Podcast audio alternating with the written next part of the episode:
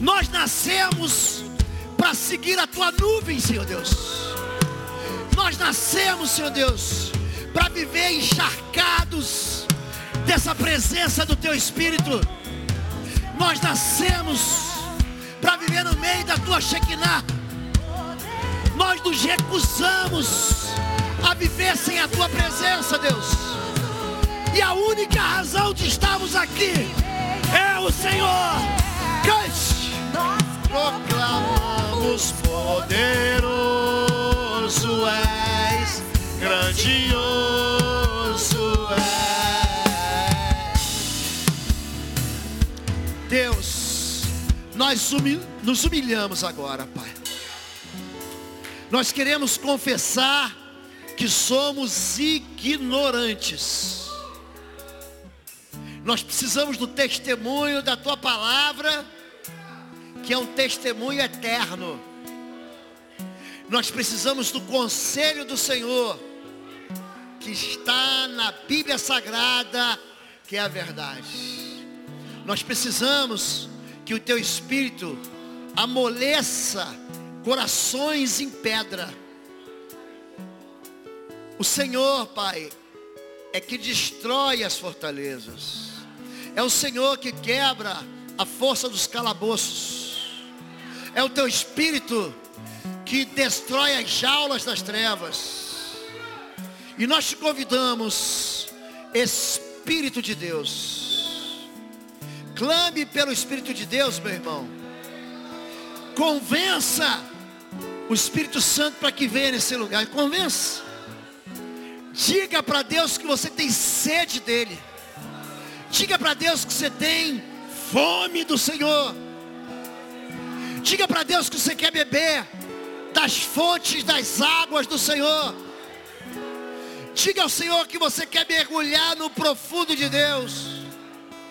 Conte para Deus do seu amor por Ele. Conte para Deus da sua vida. Convide Deus para entrar na sua história. Pai querido, o nosso coração essa manhã é uma terra sedenta pelas tuas águas, Senhor Deus. Vem como as torrentes do Negev e transforma o deserto num jardim regado que exala o perfume do teu filho Jesus. Amém. Amém, amém. Você pode glorificar o Senhor e se assentar em nome de Jesus.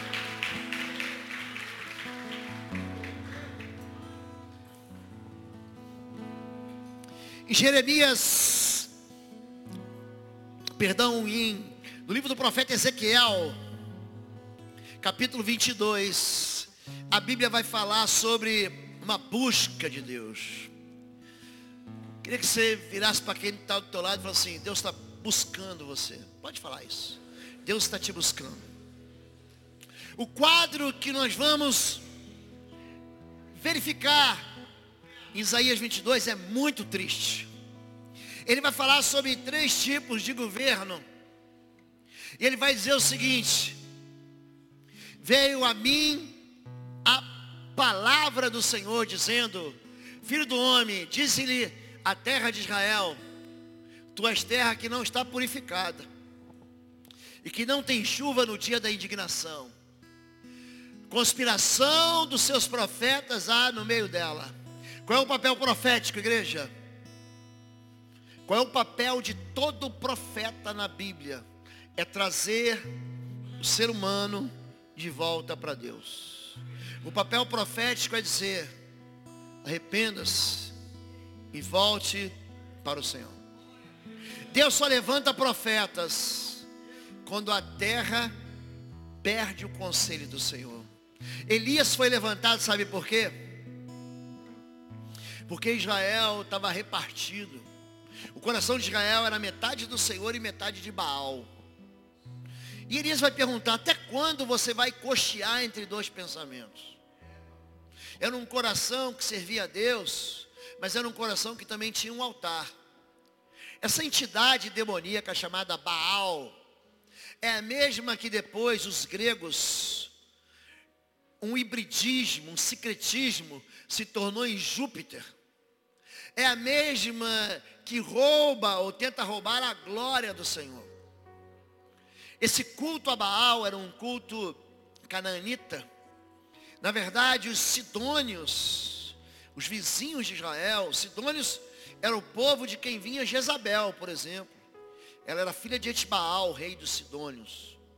Tirava a glória de Deus. Aí o profeta diz o seguinte: resolva a tua vida. Se o Senhor é Deus, ame esse Senhor. E ali naquela competição que aconteceu no Monte Carmelo, a gente conhece como o grande incêndio do Monte Carmelo, quando Deus ele lança fogo do céu sobre o holocausto, que estava mergulhado em, al, em água, com aquelas baldes de água que eram lançados sobre ele. E aquele fogo lambe e queima o holocausto e seca as águas em volta do holocausto. Deus está mostrando a um só Deus. O papel profético tinha sido vendido aqui por dinheiro. Tem profeta que se vende por dinheiro. Balaão, você pega números 22 a 24, você vai contar a história desse profeta. Um profeta que foi seduzido pelo dinheiro para amaldiçoar Israel. Mas ele não consegue, é ali que tem aquela famosa frase: Eu não vejo maldade sobre Israel, eu não vejo desgraça sobre o seu povo, porque aquele que Deus escolheu abençoar, abençoado está para sempre. Ele vai dizer, sobre a vida do povo de Deus, não vale encantamento. Muita gente se desvia por causa do dinheiro, mas muita gente. José foi vendido pelos seus irmãos por causa de dinheiro. Jesus, ele foi vendido por Judas por causa de dinheiro. Aqui os profetas se venderam. A gente não pode ministrar aquilo que não está da palavra do Senhor. Quando eu fui ordenado pastor nessa área de libertação, eu tive muita objeção. Mas também fui muito obediente ao meu pastor. E eu liguei para o pastor que me discipulou, ele falou assim, Lobo, você vai precisar de duas coisas. Você vai precisar se envolver com a palavra de Deus, que é a verdade. Não existe pastor libertador. Não existe guerra entre bem e mal. Não existe. Agora existe uma guerra entre a verdade e a mentira. A fortaleza na mente, ela é formada por mentiras. E as armas da nossa milícia não são carnais. São poderosas para destruir fortalezas, anulando sofismas e todo pensamento que se levanta contra Deus. Aquilo que é mentira tem que ser arrancado da cabeça da gente. Aquilo que afasta a gente da verdade tem que ser limpado. Nós falamos aqui para você não ter medo do diabo, mas ter medo do pecado. Nós tratamos aqui a respeito da intercessão como uma voz de combate. Nós distribuímos aqui para você as formas como as orações elas são recebidas de adoração, de louvor, de clamor, de entrega, de consagração, oração em línguas, oração profética, mas a oração intercessória é uma oração de combate. Romanos 15, 30 diz, combatais comigo nas vossas orações. E aqui a voz profética está calada. Os profetas conspiram, os sacerdotes, sabe quem é o sacerdote? É o exemplo. Quando Deus fala a respeito do sacerdócio, o sacerdote ele tem que dar a distinção exata entre aquilo que é santo e aquilo que é profano. Aquilo que é benção e aquilo que. A pessoa tem que olhar para o pastor e falar assim, aquilo ali é um exemplo para seguir. E quando os sacerdotes vivem em pecado, quando os sacerdotes, eles em vez de anunciar, o sacerdote é quem ensina o povo a palavra de Deus e a adoração. Quando o sacerdote se desvia do Senhor, o povo se desvia com ele. É por isso que Mateus 23, Jesus está dando aquela bronca. São 11 juízos de maldição contra os fariseus e os mestres da lei. Ele vai dizer: ai de vós, fariseus hipócritas, porque vocês, com mosquito, engolem um camelo. Ai de vós, porque percorrem céu e terra para fazer um prosélito, para fazer um convertido. E depois disso o fazem duas vezes mais filhos do inferno. Ai de vós, que devoram as casas das viúvas, a pretexto de longas orações. Jesus fala, haverá um rigor maior contra vocês. Ai de vós, que amam ser saudados nas praças, ser chamados de rabi, amam os primeiros lugares, vocês querem se sentar na cadeira de Moisés, mas vocês não, se, não, não exemplificam Moisés. Ai de vocês que gostam da aparência. Vocês alargam seus filactérios. Vocês aumentam as suas franjas. O rigor do Senhor vai ser pior contra vocês. O sacerdote que transgride a lei, gente, é melhor amarrar uma pedra de moinho no pescoço do que escandalizar um dos pequeninos. O que acontece? O papel profético está vendido. O papel sacerdotal é mau exemplo. Quem sobrou? O governante, o vereador, o deputado, o prefeito, o senador, o, governa, o, o, o, governador do estado, o presidente da república. Aí ele fala assim, seus príncipes no meio dela são como lobos. Contra o povo da terra praticam extorsão, andam roubando, fazem violência ao aflito e necessitado. Se você acha que a vida está desgraçada, sem voz profética que te traz de novo para Deus, sem voz sacerdotal que te mantém no caminho de Deus, e sem um governo que ama o Senhor, nem tudo está perdido. Deus vai procurar, diga assim, um eu busquei entre eles um homem ou uma mulher que tapasse o muro e se colocasse na brecha perante mim a favor desta terra para que eu não a destruísse. Mas a ninguém achei. Por isso eu derramarei, derramei sobre eles a minha indignação. Tem muita gente aqui que não foi consumida, que não foi destruída, porque tem uma mãe, um pai, um tio, um primo, um crente orando por você. Tem muita gente na sua casa que ainda está vivo por causa da sua intercessão. A posição na brecha, a brecha é uma, é uma fissura, é uma rachadura. Quando as muralhas de defesa, naquele tempo, as muralhas eram a proteção da cidade. Hoje não tem sentido. Fizeram avião, fizeram foguete. Hoje as muros da cidade não tem valor. Você pega a chamada guerra atômica é uma guerra onde você bota uma bomba atômica num foguete. Ela sai daqui e vai para lá. Mas naquele tempo, onde se usavam arcos e flechas, lanças, pedras, onde não havia arma de fogo com pólvora, a defesa da cidade, ela não podia ter buraco.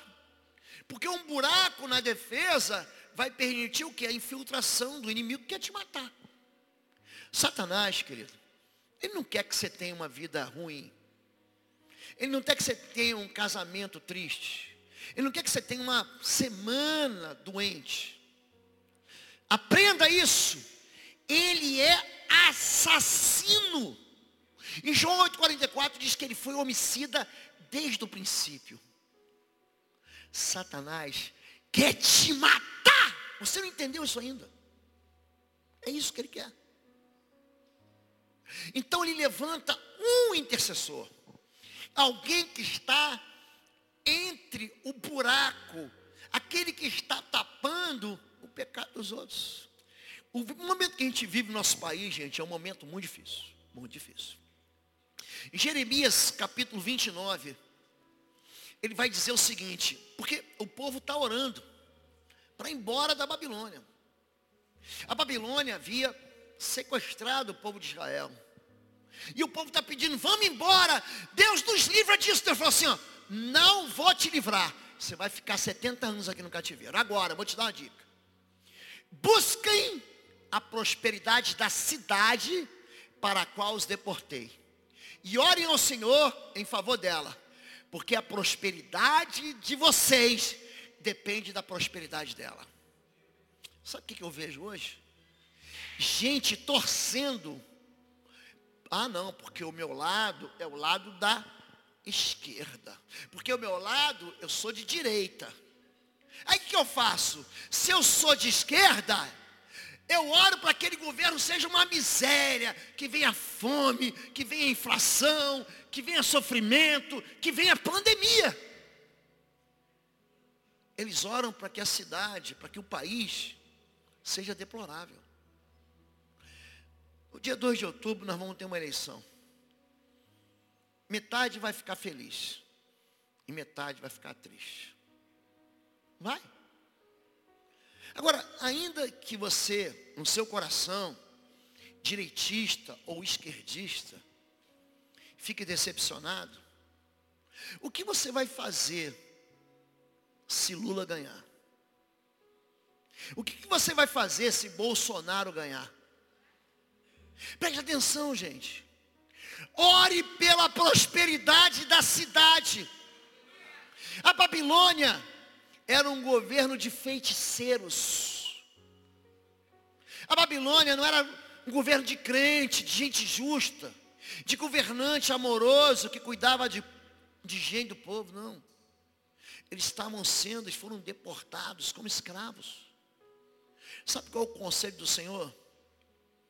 Orem pela prosperidade. A prosperidade de vocês não depende do governo. Deus chama uma igreja. E essa igreja é que vai abençoar ou vai ignorar. Vai depender de você. Então vocês clamarão a mim, virão orar a mim, e eu os ouvirei, e me deixarei ser encontrado por vocês, declara o Senhor. Eu os trarei de volta do cativeiro. Eu queria muito que você entendesse que a intercessão ela tem sete princípios. O sacerdócio da intercessão, ela funciona com sete princípios que são inabaláveis e que são inegociáveis. O primeiro princípio é o princípio da proteção. Em Romanos capítulo 8, 33, quem fará acusação contra os escolhidos de Deus? É Deus que nos justifica. Quem os condenará? Foi Cristo Jesus que morreu e mais, que ressuscitou, está à direita de Deus e também intercede por nós. A intercessão enfrenta acusações e sentenças contra os filhos de Deus. Você e eu falei aqui, tem muita gente, muita gente, que experimenta da misericórdia do Senhor, porque tem uma intercessão em favor dele. Quando você chama Deus para uma conversa, e esse é o papel, lembra que a intercessão é um encontro, nós falamos sobre isso? Existem três palavras no grego para intercessão: enteux, entochano e paga. Essas palavras têm o mesmo sentido. Em Efésios capítulo 6, quando ele distribui a armadura, o capacete da salvação, as botas da prontidão do Evangelho da Paz, o cinturão da verdade, o peitoral da justiça, o escudo da fé e a espada do Espírito, ele termina assim, orando, entuchando. Em todo tempo, com toda oração e súplica, em Teux, paga. Ele está dizendo que você pega a armadura, querido. Não é para você ficar desfilando com a armadura, não. Você vai num paiol de armas, você não pega um fuzil, um capacete, um colete batilístico, você ficar desfilando com ele. É para você usar ele. É para você utilizar a arma de guerra. Não é para todo mundo ver a tua armadura, querido. O pior, pastor, é que tem crente fazendo striptease da armadura. Tem. Passa um ano depois da conversão, dois anos, ele já chuta o capacete da salvação para um lado, larga as botas do Evangelho da Paz, larga a espada do Espírito. Olha para mim. A armadura não é algo que você fica tirando e colocando. Ah, eu vou para a igreja, vou botar a armadura. Eu saio da igreja e tiro a armadura. A armadura não pesa. A armadura é espiritual. Ela não pesa na tua carne não, querido. Para de tirar a armadura. Você tem que dormir com ela. Você tem que acordar com ela. Você tem que ir para o trabalho com ela. Você tem que tomar banho com ela. Você tem que ir para a lanchonete com ela. Você não tira a armadura. Existe uma posição que Deus te levanta como valente. Aonde, gente? Na brecha. E o primeiro princípio é o princípio da proteção. Você é responsável. Nós não estamos autorizados a desistir, eu falei ontem aqui para vocês. Não estamos. Gente, pensa assim um homem que já pregou o país inteiro. Tem gente que, que marca agenda pra, comigo para 2024. Agora, minha mãe não se converteu. Meu pai era ateu, se converteu. Eu batizei meu pai. Batizei meus irmãos, minha esposa, meus filhos. E a minha mãe, um doce. Dona Inês? Pensa uma mulher doce, meiga, uma mãe amorosa. Não se converte. Sabe o que eu faço? Eu não saio da brecha. Pastor, e se ela não se converter? Eu vou morrer orando por ela. O papel da intercessão é um papel protetor, ele enfrenta acusações. Ele vai dizer, Senhor, gente, encontra com o rei. Vai se encontrar com o rei. Em Josué capítulo 15, a filha de Caleb casou com um homem chamado Otiniel. Ela ganha um pedaço de terra lá no Negev, é um desertaço. É o sul do deserto da Judéia. Pensa um lugar. Você passa o Mar Morto, você vai descendo para o sul, você passa o Mar Morto, aí você chega mais abaixo, tem um deserto, vai chegar num lugar chamado Betesda ou Berseba. Pensa um lugar quente, gente, quente. Ali a água vale mais do que ouro. Ela ganha aquela terra. Aí ela se encontra com o rei. O que, que você quer? Você me deu terra estéreo. Dá-me fontes de água, porque isso aqui não presta para nada. Eu não posso nem ser agricultor e eu não posso também ser da agropecuária. Eu não tenho gado, eu não tenho rebanhos, eu não tenho colheita. Diz assim, então, o seu pai lhe deu as fontes superiores e também as fontes interiores, inferiores. Existe um lugar onde você se encontra com Deus. Você entra dentro, sabe aqueles caminhos, você está entrando para falar com o rei. Eu visitei um castelo na Alemanha, Neuschwanstein. Pensa um lugar, sabe aquele castelo que aparece, antigamente aparecia nos fundos é, das telas dos computadores, que tem um monte de Gente, quem construiu aquele castelo foi um cara chamado Ludwig. Ele construiu para a esposa que ele amava. Ele quase levou a Alemanha, que naquele tempo era um monte de pequenos reinados, ducados. Aquele povo germânico levou quase à falência para construir aquele castelo.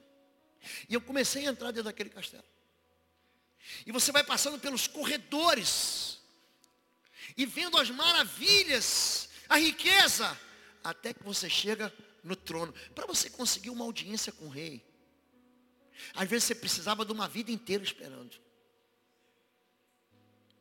Deus, quando Jesus morreu, ele rasgou o véu de cima a baixo.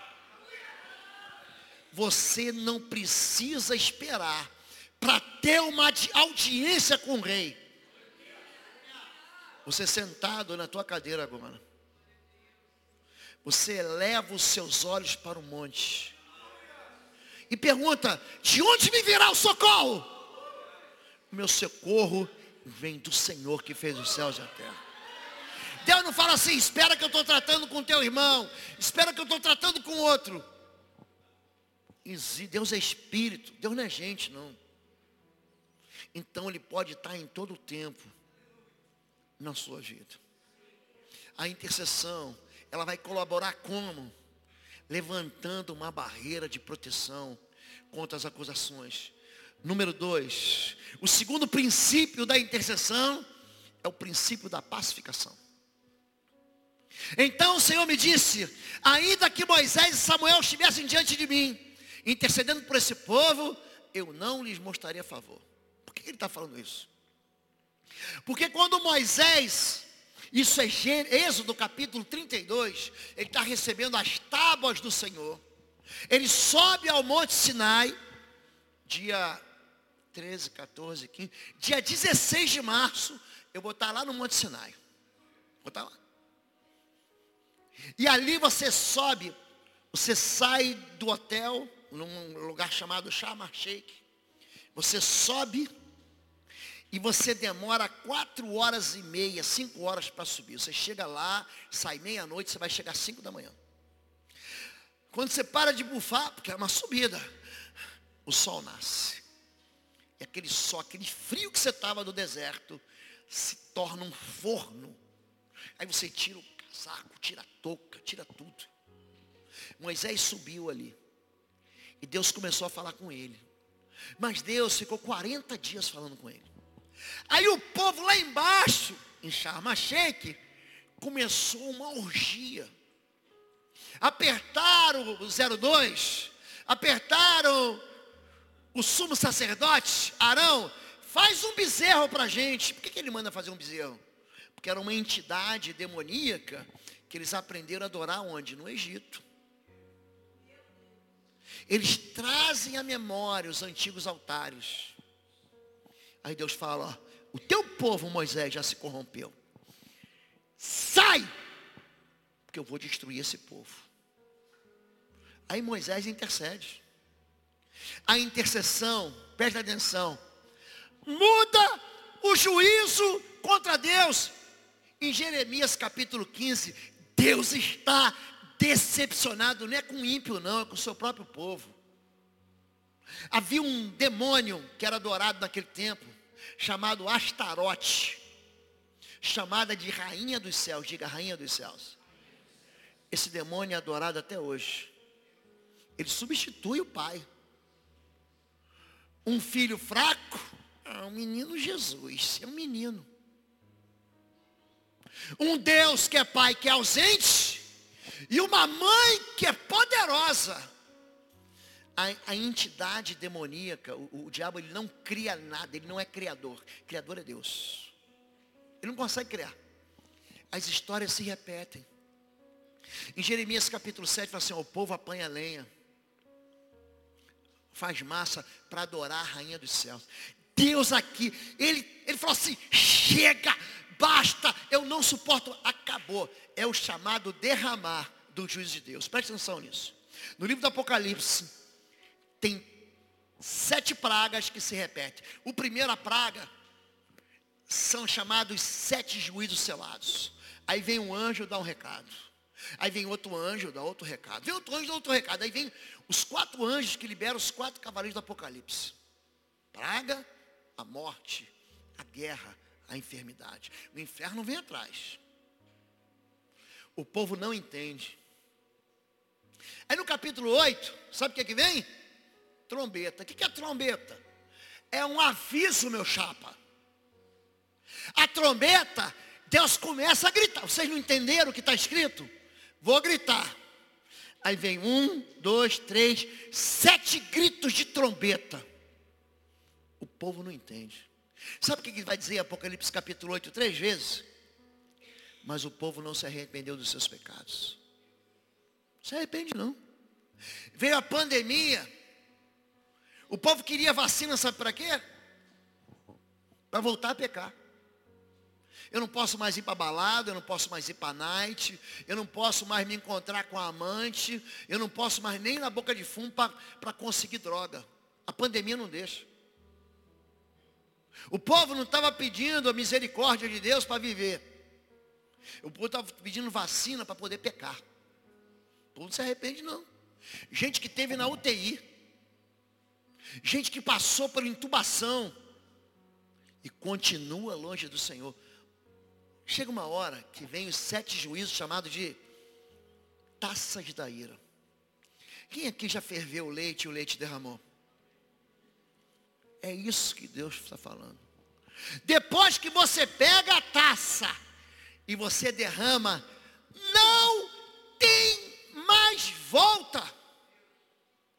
Deus avisa uma vez, Deus grita uma segunda vez, na terceira vez, Ele está dizendo, sabe o quê? mesmo que Moisés e Samuel estivessem diante de mim intercedendo, eu não lhes mostraria o quê? Favor. Chega uma hora que Deus fala assim, chega.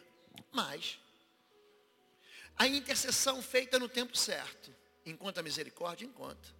Quando Deus fala para Moisés, eu vou acabar com esse povo, eu vou fazer de ti uma grande nação. Moisés entra no meio e fala assim, não, Senhor.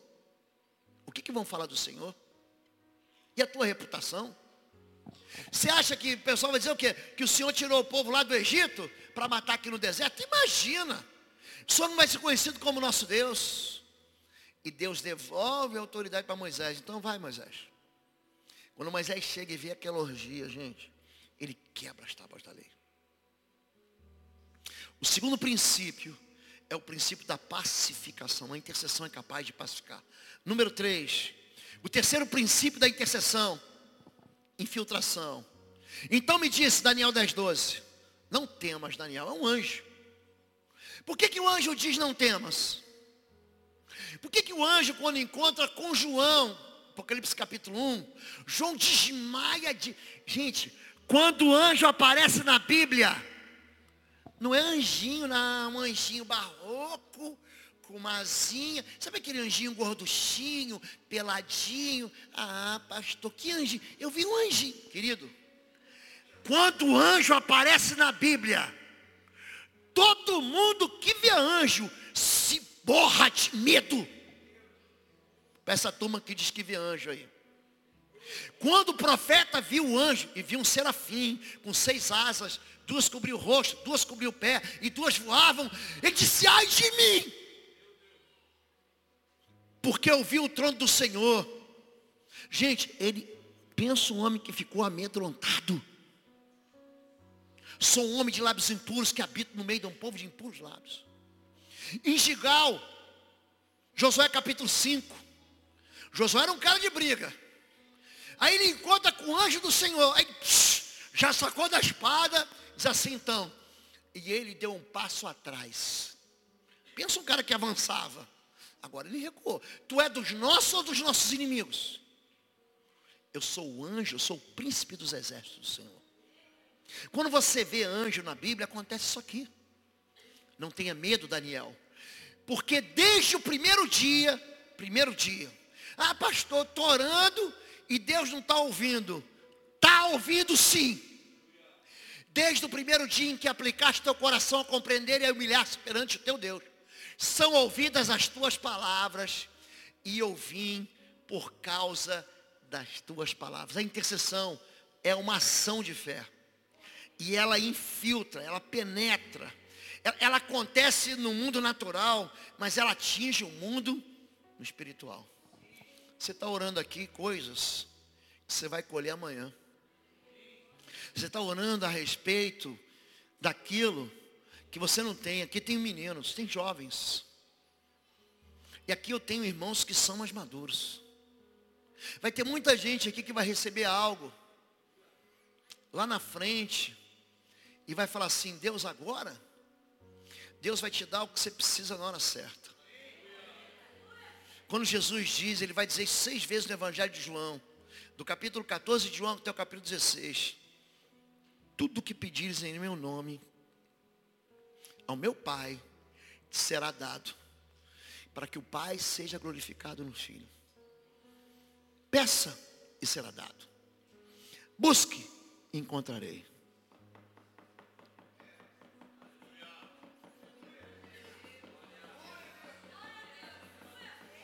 Bata e a porta será aberta. O que pede recebe, o que busca encontra, o que bate a porta se abrirá. Peça para que a vossa alegria seja completa. Deus, Ele, ele chama você para participar. O que que Davi queria? Eu moro num palácio. E meu Deus entenda. Eu vou construir um palácio. Aí, o profeta sobe para conversar com ele, Natan. Ele fala, faz o que você quiser. Deus é contigo. Ele não deixou Natan nem sair do palácio, ele volta lá. E diz para ele assim, tua mão está suja de sangue. Você não vai construir, mas o teu filho vai construir. Foi bom você pensar isso. Mas eu vou deixar você participar. Ele ajuntou ouro, ajuntou prata, ajuntou madeira, ajuntou pedra, ele ajuntou tudo para que Salomão fizesse aquilo que ele queria fazer. Quando a Bíblia fala sobre isso, ele está falando de um rei. Pensa um rei que deu uma pisada na bola. Rei Uzias. Ele estava doente de uma enfermidade de morte. O profeta entra na casa dele do rei, diz assim, ó, acerta a tua vida, arruma a tua casa que o Senhor vai te levar. Gente, esse cara faz uma intercessão em favor dele mesmo. Diz assim, então, o rei Uzias virou para a parede. Gente, ele, ele, ele orou com a boca na parede. Senhor, lembra-te do teu servo. E lembra da justiça do teu servo. Lembra do coração puro do teu servo. Deus de novo não deixa nem o profeta sair do palácio. Volta lá. Diz para ele que eu ouvi a oração dele. Eu estou dando mais 15 anos para ele. A oração, gente, ela tem um poder de infiltrar, de entrar no mundo espiritual. A intercessão chega no trono de Deus. Quarto princípio. São sete princípios, a gente vai encerrar. Princípio do enfrentamento espiritual. Lucas 22, disse também o Senhor Jesus aqui. A Pedro, Simão Pedro. Simão, Simão, eis que Satanás vos pediu para vos cirandar como trigo. Mas eu roguei por ti, para que a tua fé não desfaleça. A intercessão aqui, ela está colidindo com o mundo espiritual maligno. A intercessão não está livrando, livrando Pedro do deserto. Deus não fala assim, livra ele do deserto. Olha para mim. Deus é que manda a gente para o deserto. Ai, estou vivendo no deserto, o diabo me botou no deserto. Mentira, gente. A Bíblia vai dizer em Lucas capítulo 4 que Cristo, cheio do Espírito, foi levado pelo Espírito ao deserto. Sabe quem tira Jesus do deserto, pastor? O diabo. Jesus está no deserto, o diabo pegou, o levou para o pináculo do templo e diz: se mata, se joga daí, faz uma loucura, vai dar nada. Os anjos vão te guardar. E Jesus diz: está escrito, não tentarás ao Senhor teu Deus. O diabo tira de novo ele do deserto e leva ele para uma montanha grande, faz ele ver as nações. Eu vou dar para você toda a autoridade sobre elas, se você prostrado me adorais. Está escrito: adorarás ao Senhor teu Deus, somente a Ele servirás. Para trás de mim, sai-te! E o diabo deixou. Jesus estava no deserto. E Deus mandou anjos servirem. Sabe quem levou Israel para o deserto? Deus.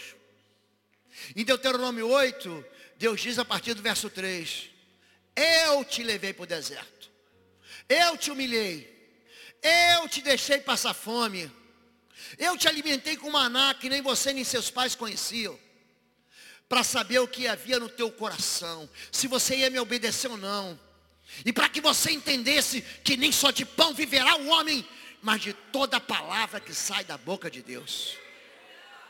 Sabe quantos anos apóstolo Paulo ficou no deserto da Arábia e no deserto de Damasco? Treze anos. Sabe quem foi que levou Isaías, Jeremias, Eliseu, Elias para o deserto? Deus. Deserto faz bem. O deserto faz matar o escravo que está dentro da gente. Sabe aquele escravo que não confia em Deus? Vai morrer no deserto. Você vai entender que o milagre de Deus já acontece quando você não tem nada. Você só vai experimentar milagre quando você não tiver mais nada. Quando meu filho teve câncer, que o médico falou assim, ó, não tem mais esperança. Gente, pensa um deserto que fez o meu coração mudar. Eu nunca mais vivi na mornidão e na frieza espiritual não havia esperança para a cura do meu filho. O médico diz: tem tratamento, mas não tem esperança, não tem cura. A gente passa por desertos para a gente conhecer o caráter do nosso Deus. O princípio do enfrentamento espiritual é um princípio que você vai experimentar. Quando? Quando você tiver gente perto de você, sendo tentado, sendo arrastado para o pecado. O quarto princípio é o princípio da misericórdia. Agora deixa-me, para que o meu furor se acenda contra ele e o consuma, e farei de ti uma grande nação. Esse é o princípio que se ajunta com o princípio da proteção. Deus aqui, ele fala assim, não aguento mais. Deus tem um caráter longânimo. Sabe o que é longânimo? Longanimidade é um elástico que eu peço para o pastor Diego segurar. Aí você vai esticando esse elástico. Ele vai até Caiobá, de Caiobá ele vai para Antonina, de Antonina ele vai para Guarapuava, de Guarapuava ele vai até Curitiba, de Curitiba ele sobe para Londrina, de Londrina ele vai para Brasília. E o elástico não estoura. Isso chama-se longanimidade, paciência. Mas até Deus fala assim, agora chega.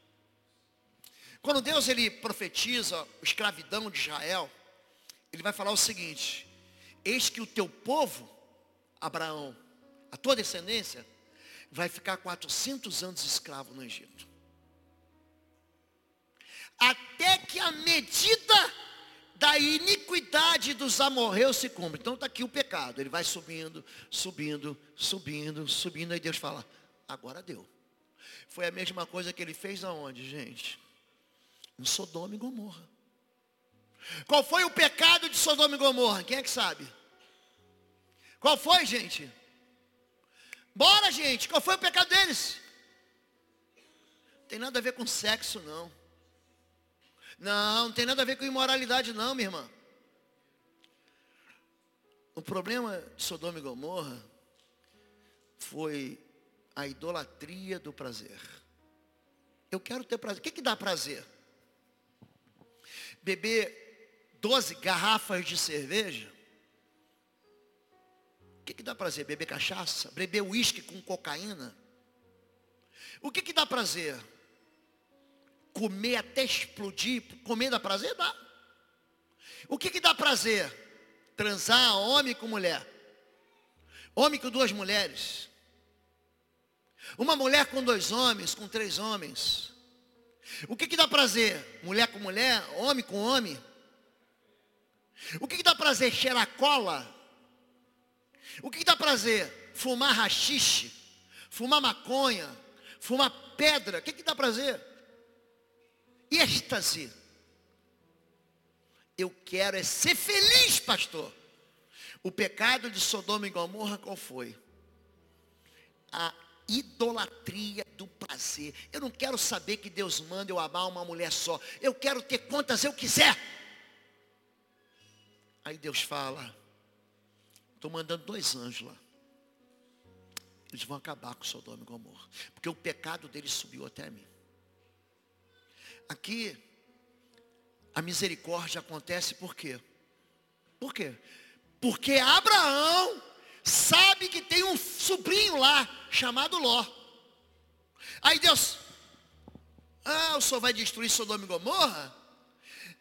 Vou te fazer uma pergunta para o senhor, Deus, se tiverem 50 justos lá, longe de ti, matar 50, justo no meio. Aí Deus falou, tá bom, tiverem 50 justos, eu não vou destruir a cidade.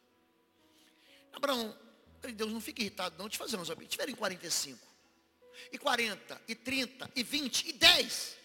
E ele para. Ele estava preocupado com 10 pessoas, gente? Ele estava preocupado com o sobrinho dele, Ló. Em Gênesis 19, quando os anjos chegam na cidade, e aqueles homens querem ter sexo com os anjos, que os anjos cegam aqueles homens. É muito semelhante ao que acontece segundo Reis capítulo 6, quando aqueles homens, os inimigos assírios, são cegados por Eliseu. É a mesma coisa que acontece com aquele homem que resiste quando Paulo está pregando para o procônsul, Paulo Sérgio. Ele diz, a mão do Senhor é contra vocês, ficam cegos. Em 2 Reis, capítulo 4, verso 4. Gente, não se engane isso não. Diz o Deus desse século, cega o entendimento. É comum você orar pelas pessoas em gabinete, em intercessão, E a pessoa fica cega. Manifesta demônio cego e mudo, cego e surdo. Sabia disso? Normalmente ligado à ausência de perdão. Manifesta Exu sete escamas. A pessoa não consegue enxergar. Pastor, o olho dela fica branquinho. Manifesta espírito de morte. Manifesta um Exu chamado Exu Pimenta. A pessoa não, ai pastor, meu olho está ardendo. Está pensando que o espírito imundo toma todo o corpo da pessoa? Leia Romanos 6. Não entregue as, os membros do seu corpo para as obras do diabo como armas do inferno. Tem gente que manifesta só na língua, sabia? A língua fica que nem uma língua de serpente. A língua desce, pastor, até aqui, ó, até o peito. Até aqui. Você bota a língua para fora, tenta passar do queixo, você não consegue. Aqui. A língua vem até aqui, ó. Tem gente que quando manifesta, fica cego, fica mudo, fica surdo, manifesta na coluna, entorta, vira para trás, rasteja que nem cobra, eu enxo cobra coral, ou no candomblé, o entoto da terra. Como é que eu sei esses nomes? Porque eu já tratei de tanta gente, já viu tantas igrejas, manda tanta gente para tratar, você vai pegando o quê? Experiência. Eu escrevi um livro. Esse livro aqui tem 26 anos de ministério, chamado Discernimento Espiritual para a igreja compreender. O discernimento não é adivinhação. Uma pessoa, pastor, que não conhece a palavra de Deus, não tem discernimento. Hebreus capítulo 4, verso 12 diz que a arma, a espada, é uma. A, a, a palavra de Deus é uma espada de duas lâminas, de dois fios. Ela penetra na divisão da alma e do espírito ela é apta, diga, a discernir pensamentos, intenções do coração. Vocês vão entender por que, que a pessoa para na encruzilhada. Por que, a pessoa vai lançar sorte nos búzios. Qual os envolvimentos mágicos perversos?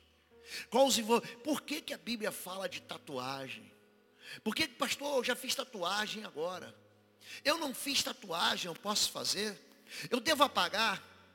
Como que uma alma ela é ligada a outro através da sexualidade perversa? Em 2 Coríntios capítulo 6, verso 15 diz, aquele que se deita com a prostituta, se faz uma só alma com ela. Você vai entender porque a pessoa que vive uma vida de sexualidade misturada ou sexualidade profana, que, que ela fica sozinha? Por que, que quanto mais sexo, menos intimidade? Por que, que quanto mais sexo com mais pessoas, mais solidão? Uma pessoa que transou com todo mundo fica sozinha. Jesus pergunta para a mulher samaritana, vai chamar o teu marido? Ela diz, não tenho. Você teve cinco. O que você tem agora não te resolve porque você está sozinha. A igreja vive num país mergulhado na sensualidade. A igreja vive num país que te incentiva a você ter muitos parceiros. Aí você não entende por que, que você é solitário. Por quê?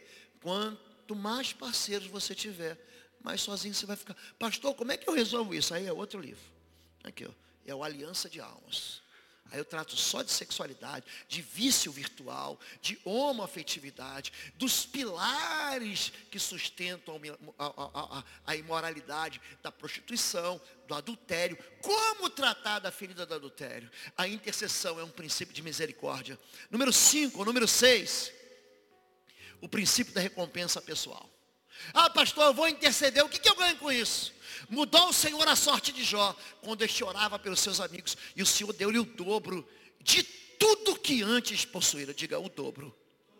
O intercessor, ele colhe todo o bem. Você pode estar aqui, gente, o meu vice-presidente falou assim, vamos fazer isso também. Eu tenho na minha igreja uma sala de oração. A igreja nem vê que a gente está orando. Mas eu vou trazer a sala de oração aqui para cima. Vou levar. Eu falei para o pastor aqui, eu vou fazer um Ctrl-C, Ctrl-V. É, no reino de Deus, não há nada novo debaixo do sol. Nada. Vou pegar essa mesma disposição profética. Eu vou botar todo mundo que trabalha no culto aqui em cima. Vocês forem para Bom Retiro? Pode ir lá. Ih, eu é igualzinho minha igreja. Aprendi aqui com vocês. Vou levar para casa. Vou levar para casa. Esse princípio de recompensa pessoal. A pessoa tem que entender que ela está semeando aqui. O intercessor tem que entender que ele não está se gastando, ele está se beneficiando. Quando a Bíblia fala sobre recompensa, ele vai dizer, naquele dia, preste atenção nisso.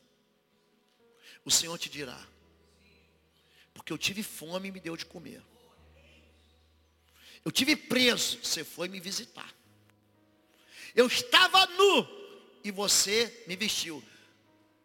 Querido, quando você está fazendo isso para alguém, não é que você está sendo Jesus, não, você está sendo você está levando para Jesus.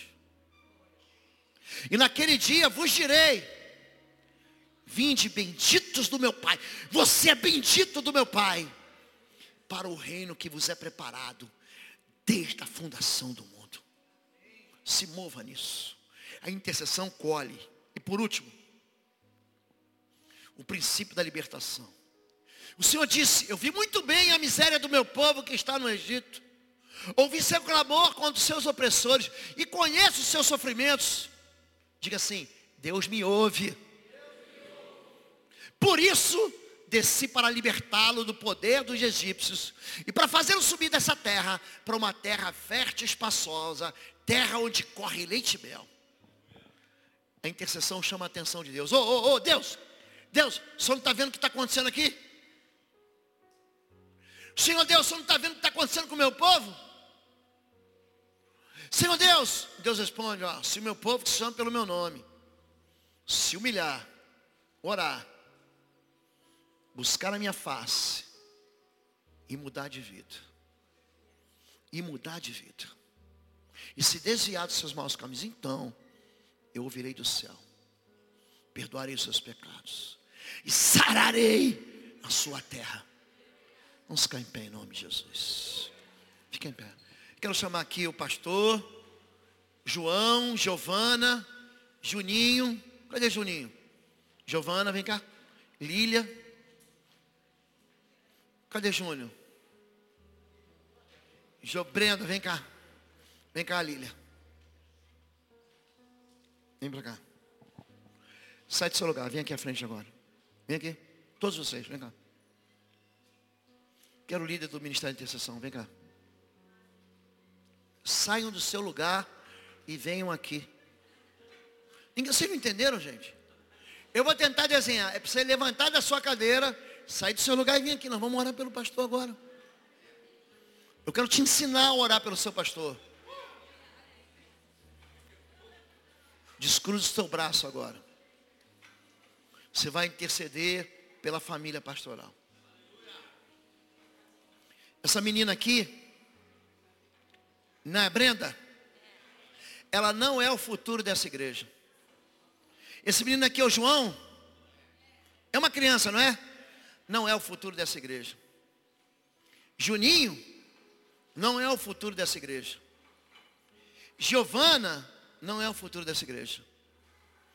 Essa aqui, vocês têm que parar de tratar criança como futuro da igreja.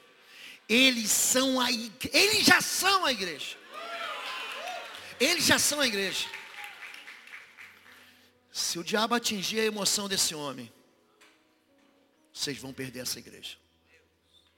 Se o diabo atingir o casamento e a aliança de amor com a Lília, vocês vão perder essa igreja. Quando você orar por eles, e eu vou dar para você, meu filho. Olha o que eu estou falando para você. Você, você é o responsável por isso a igreja sistematicamente vai ser convocada para um dia de jejum. Sistematicamente, de mês em mês, seja a primeira quarta-feira do mês, a primeira sexta-feira do mês, isso tem que ficar gravado, tem que ficar, a igreja tem que saber disso. Hoje é o dia do jejum em favor da família pastoral. Eu faço isso na minha igreja, eu estou ensinando, vocês me chamaram aqui para quê? eu quero que vocês entendam que esses princípios sacerdotais vocês vão ter que usar. E quando você orar para eles, você vai orar de olho aberto. Eu quero que você olhe para ele. Não fale mal do seu pastor. O diabo já fala mal dele todo dia. Nunca fale mal do seu pastor. Tem gente de outras igrejas aqui. Ore por ele. Você vai orar pela vida financeira. Você vai orar pelo equilíbrio paternal. Ele é pai. Ela é mãe. Vocês vão cobrir essa família com sangue. Vocês vão cobrir essa família. Ah, o pastor hoje estava mais ou menos. Quantos aqui hoje oraram pelo pastor Diego? De verdade. De verdade. Levanta a mão. Hoje. Vocês estão vendo, gente? Aí você quer o quê? Ele não tem cobertura espiritual. Porque ele dá cobertura para todo mundo. Quem vai dar cobertura para ele? Já não basta um monte de ministério que está torcendo para ele quebrar a cara para que essas ovelhas vão para outro ministério. Você acha o que, gente? Que isso não acontece? Você acha? Levante sua mão para ele. Levante sua mão. Você vai orar, eu vou ensinar vocês a orarem pelo pastor de vocês. Essa palavra vai sair da tua boca. Em Romanos capítulo 10, verso 9, diz o seguinte: Se tu no teu coração creres que Deus ressuscitou Jesus Cristo dos mortos, e com a tua boca confessares, então serás salvo. Por quê? Com o coração se crê para a justiça, mas é com a boca que se confessa para a salvação. vamos profetizar sobre a vida de Brenda, sobre a vida de Juninho, sobre a vida do João, sobre a vida da Giovana, sobre a vida da Lili e do Diego. Qual é o pastor que você quer? Você quer um pastor poderoso em obras? Você quer um pastor aleluiado, com uma palavra que atinge o coração, que atinge essa cidade? Vamos orar. Diga assim, Senhor meu Deus, em olho aberto, eu quero você olhando para essa família. Eles são sua família pastoral.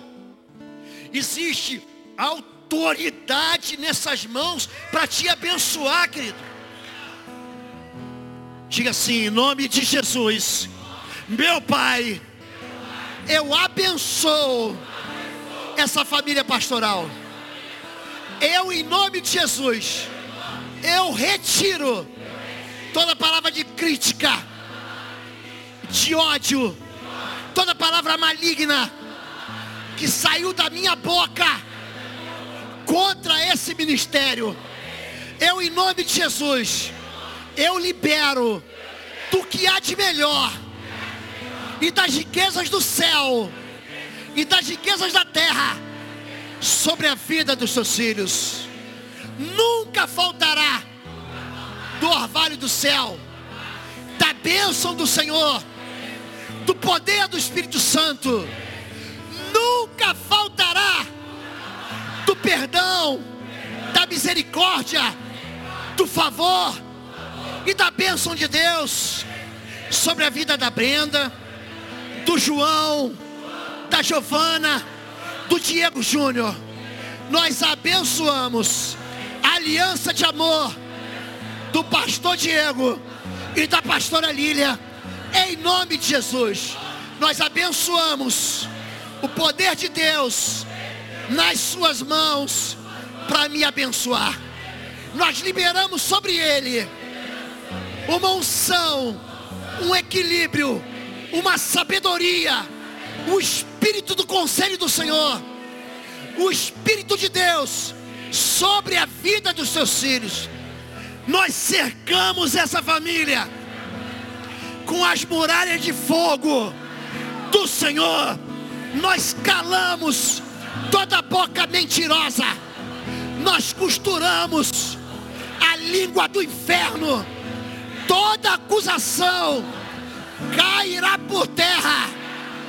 Os inimigos dos teus filhos que vierem por um caminho, por sete outros caminhos, sairão afugentados. E quem se levantar contra ele em juízo será derrotado. Diga essa família será reconhecida entre as nações como família bendita do Senhor. Nós abençoamos seu coração a sua alma. Nós abençoamos suas emoções, a fidelidade entre eles. Nós abençoamos o caminho do exemplo, uma, uma estrada sem nenhuma curva. Nós preparamos para os teus filhos e declaramos que os anjos do Senhor se acampam, que os guardam, que os beneficiam, que os livram, em nome de Jesus. Nós os abençoamos. Amém. Amém. E amém. Amém. À tarde, pastor. Duas e meia. Eu sei que eu engoli o tempo do almoço. São meio-dia e quarenta. Duas e meia nós vamos voltar aqui. Eu quero ensinar dois princípios para você à tarde ainda. O princípio, vocês vão entender por que, que o mundo espiritual atinge as pessoas. E mais do que isso, como você vai reagir a isso. E eu vou ensinar vocês a respeito do poder da imposição de mãos. Vocês vão ter que aprender isso. Para que vocês abençoem sua própria vida. Para que vocês abençoem a vida dos outros. Você entender como é que Deus vai fluir. Da tua mão. Da tua mão. O poder dele. Amém? Deus abençoe. Deixa eu mostrar para vocês aqui. Esse livro eu acabei de lançar. É um livro sobre pastoreamento. Contra o abuso. E fala sobre libertação infantil. Uau. O Aliança de Almas é um livro sobre sexualidade. Casa de Paz é um livro sobre cura da família. Estágio de Guerra é um livro de guerra espiritual. Amém? Deus abençoe. Pastor, só vai despedir o povo aqui? Dieguito.